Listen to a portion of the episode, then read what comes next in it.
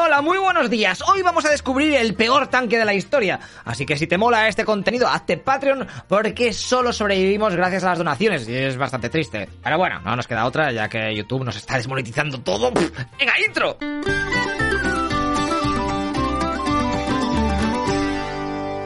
Viajamos a la Segunda Guerra Mundial, a Nueva Zelanda, ahí con los hobbits y todo eso. Ellos están ahí tan tranquilos con sus ovejas cuando de repente estalla el conflicto y se dan cuenta de que Oh, oh, los japoneses están ultra motivando a conquistar todo lo que tienen al lado. Que al principio vale, porque Japón está todo lejos, pero es que ya estaban a las puertas de Australia y Nueva Zelanda. Oh, shit. Así que había que pensar que una invasión nipona a estas dos islas, bueno, Australia no es una isla, te calles. Eh, bueno, que iba a ser, podía ser, ¿vale? Podía pasar. Venga, pues había que hacer algo y encima por Europa las cosas no iban mucho mejor. En 1940 Francia había caído todo fácil y los británicos habían perdido a saco de sus tanques en el continente, por lo que ahora estaban acojonados los ingleses de su isla, eh, sacando aviones como churros para intentar que no les invadiesen los alemanes. Y claro, Gran Bretaña era el principal socio de Nueva Zelanda, y estos estaban a la espera de que les mandasen tanques, eh, por si los japos llegaban a sus costas y había que luchar por tierra. Eh. Pero claro, te acabo de decir que estaban ocupados, así que ante esta testitura, los kiwis se dieron cuenta de que les iba a tocar currarse a ellos mismos todo su ejército y armamento. Para que te des cuenta de lo que te estoy hablando, en 1940 la población de Nueva Zelanda era de un millón y medio de habitantes, ¿eh? Para toda la isla. Madre mía, pero son topocos. Qué bien me cae esta gente, joder. Los nuevos espartanos, ¿eh? Millón y medio contra todo Japón. Venga, pues estos cuatro matados habían declarado la guerra a Alemania a la vez que Gran Bretaña, el 3 de septiembre del 39. Pero aquello era más que nada para fardar. Porque ya te digo que aparte de enviar tropas, poco más podían hacer. De hecho, esta gente durante la Primera Guerra Mundial envió soldados a muchos de los frentes, ¿eh? Pero esta vez iba a ser distinto porque a lo mejor les tocaba jugar en casa, ¿eh? Y la palmada, viendo sus unidades era más que evidente. Los japoneses ahí con su armada que se te cae el Pepi, Mazinger Z, Godzilla, Doraemon y los pobres hobbits con media docena de cruceros de mierder y un anillo para ver a las tías en las duchas. Good luck, my friends. Venga, pues ya que los aliados no ayudan, vamos a rearmarnos, debieron pensar. Tocaba modernizar el ejército que casi desde la Primera Guerra Mundial no se había tocado. Empezaron con la aviación, así que pillaron los Vicker Beast, que la verdad es que dan bastante pena verlos. Se parecen un poco al del varón rojo ahí de la Gran Guerra. Bueno, pues los neozelandeses los tunearon para convertirlos en bombarderos ligeros. Además de que todos los aviones de pasajeros, los DH-86, también, a partir de ahora iban a ser bombarderos de Ryanair. En cuanto a lo naval, también hicieron cambios. ¿eh? Varios barcos de pasajeros se transformaron y colocaron cañones en cubierta, rebautizándolos como cruceros mercantes armados. Casi daba muchísimo más miedo todo. Los oficiales neozelandeses, pese a este gran empuje de modernización, ¿eh? bueno, la hostia,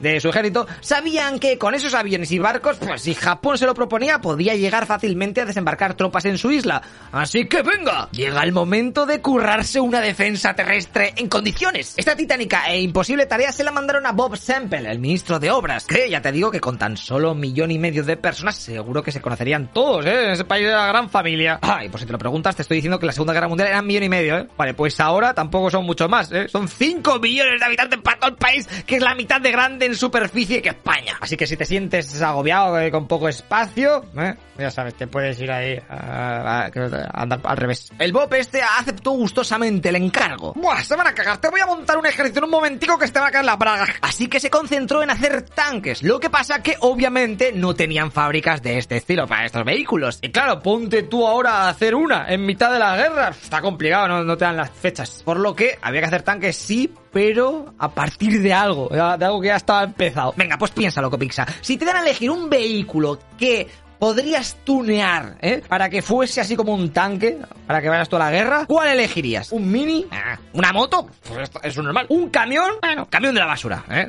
Pues no, un jodido tractor, macho. Si es que además tenían un modelo que tenía orugas y todo, o sea, que le venía al pelo. El famoso Caterpillar de 8 americano. En aquel momento el gobierno poseía para obras públicas unos 81 y además había otros 19 de propiedad privada. Así que si se lo montaban bien iban a poder sacar más o menos 100 tanques eh, casi gratis. Fíjate que esta marca de tractores aún a día de hoy sigue sacando modelos, ¿eh? De hecho son to famosos, digo que has tenido que ver alguno donde vives, ¿eh? La última versión es esta, la de 87 de de 2004. Y si quieres uno, vete ahorrando porque de segunda mano ya suelen costar los 100.000 pavos, ¿eh? O sea que ojito. Antes de que continuemos y veamos el demigrante resultado final, tengo que decirte que esto de convertir tractores en tanques ya estaba inventado. De hecho, lo habían hecho los estadounidenses con el Diston Tractor Tank o tanque tractor de 6 toneladas en 1937, o sea que unos añitos antes. Pero aquel vehículo era tan puta mierda que tan solo pudieron vender unos cuantos a Afganistán y ya está.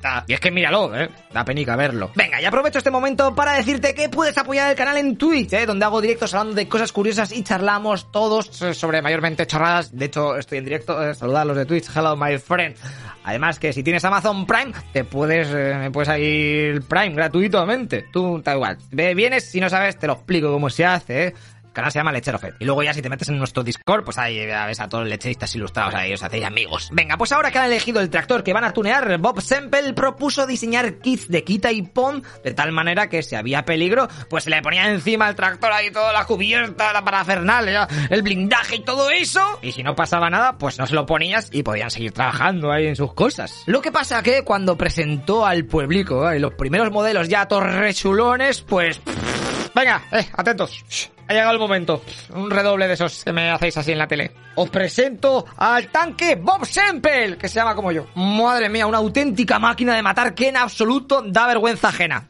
¿Qué va? Además de ser feo como él solo, posee un pack de 6 ametralladoras Bren, que a los que os mole la Segunda Guerra Mundial y los juegos sabéis cuáles son. Las que tienen el cargador ese arriba, ¿eh? ¿Cuál cresta? Pues esa. Así que tiene una a cada lado, dos al frente, una en la torreta y otra en la parte trasera. Vale, lechero, muchas ametralladoras, sí, pero ¿no tiene un cañonadito tocho? Nah, que eso quita mucho espacio, tío. Además de este increíble armamento, podemos apreciar ese bonito blindaje que en verdad son planchas de manganeso, así con formas de olas, para ver si tienen la potra del siglo y desvían las balas, y así le da un toque también aerodinámico guapísimo. La tripulación será de 8 personas, y uno de ellos deberá tumbarse en un colchón encima del motor del tractor para poder disparar mejor. Muy rico. Eso sí, tengo que decirte que este tanque lo construyeron sin planos y trabajaron mayormente viendo una postal de una foto del tanque ese tocutre que te he dicho que mm, solo vendieron a Afganistán. Pues así, ¿sabes? Con la postal, eh, y, fabricando el tuyo. O sea, pero coge una postal de, de un tanque mejor, a lo mejor no el- No, no, este, el de Afganistán que me han dicho en Wikipedia, pone que es la hostia. Venga, profesional, eh, muy profesional. Claro, cuando esto salió a la calle para que lo viesen los jefazos del ejército, se empezaron a descojonar. ¿Pero qué mierda es esta, tío? Yo quería algo guapísimo. plan, como un panzer ahí chetadísimo. ¿Me traes esta basura? Fueron unas risas. La población se partía la caja con el tanque de las narices. Pero claro, eso a Bob eh, le partía la, la patatica. eh, Indignado contestó. Ja, ja, ja, ja, sí, sí, sí, sí. No veo a nadie que tenga mejores ideas, ¿eh?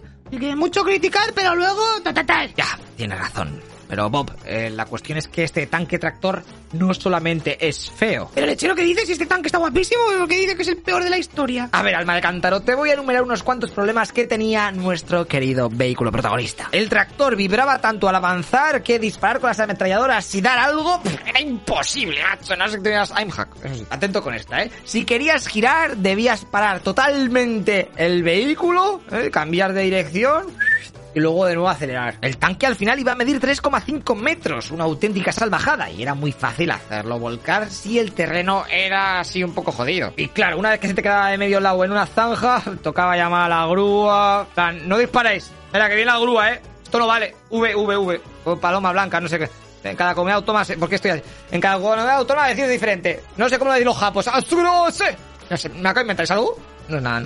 No me matéis. Coño. A ver si vienen, porque... pff, A lo mejor están comiendo. Es que vaya hora, vaya hora de atacar. También era tolento al máximo, sobre todo si comparamos con el tanque japonés contra el que se tendría que ver las caras, el Type 95 Hago. El de los japos iba a 45 kilómetros por hora, mientras que nuestro amigo el Kiwi iba a 12. O sea, 45-12. Habían construido una tortuga muy bonita. Al ser tan grande tenía un 40% más de posibilidades de ser impactado en comparación con el tanque japonés que era más pequeñito, ¿sabes? También tenía lugares en donde el blindaje era tan solo de 7 milímetros, mientras que el japonés solía tener placas de casi el doble, unos 12 milímetros. Si el motor era presionado mucho, eh, que a lo mejor en una guerra no sabes si tienes que andar mucho tiempo o ir muy rapidico, pues lo normal es que se calentase y se incendiase. El tanque de Nueva Zelanda podía avanzar 159 kilómetros antes de repostar, o sea, unos 50 kilómetros menos que el de los japoneses. Tampoco, como te he dicho, tenía cañón principal, mientras que el japo tenía uno de 37 milímetros, más que suficiente para perforar el tractor, pero de arriba abajo. Vale, leche, calla, calla, que me estás desmoralizando.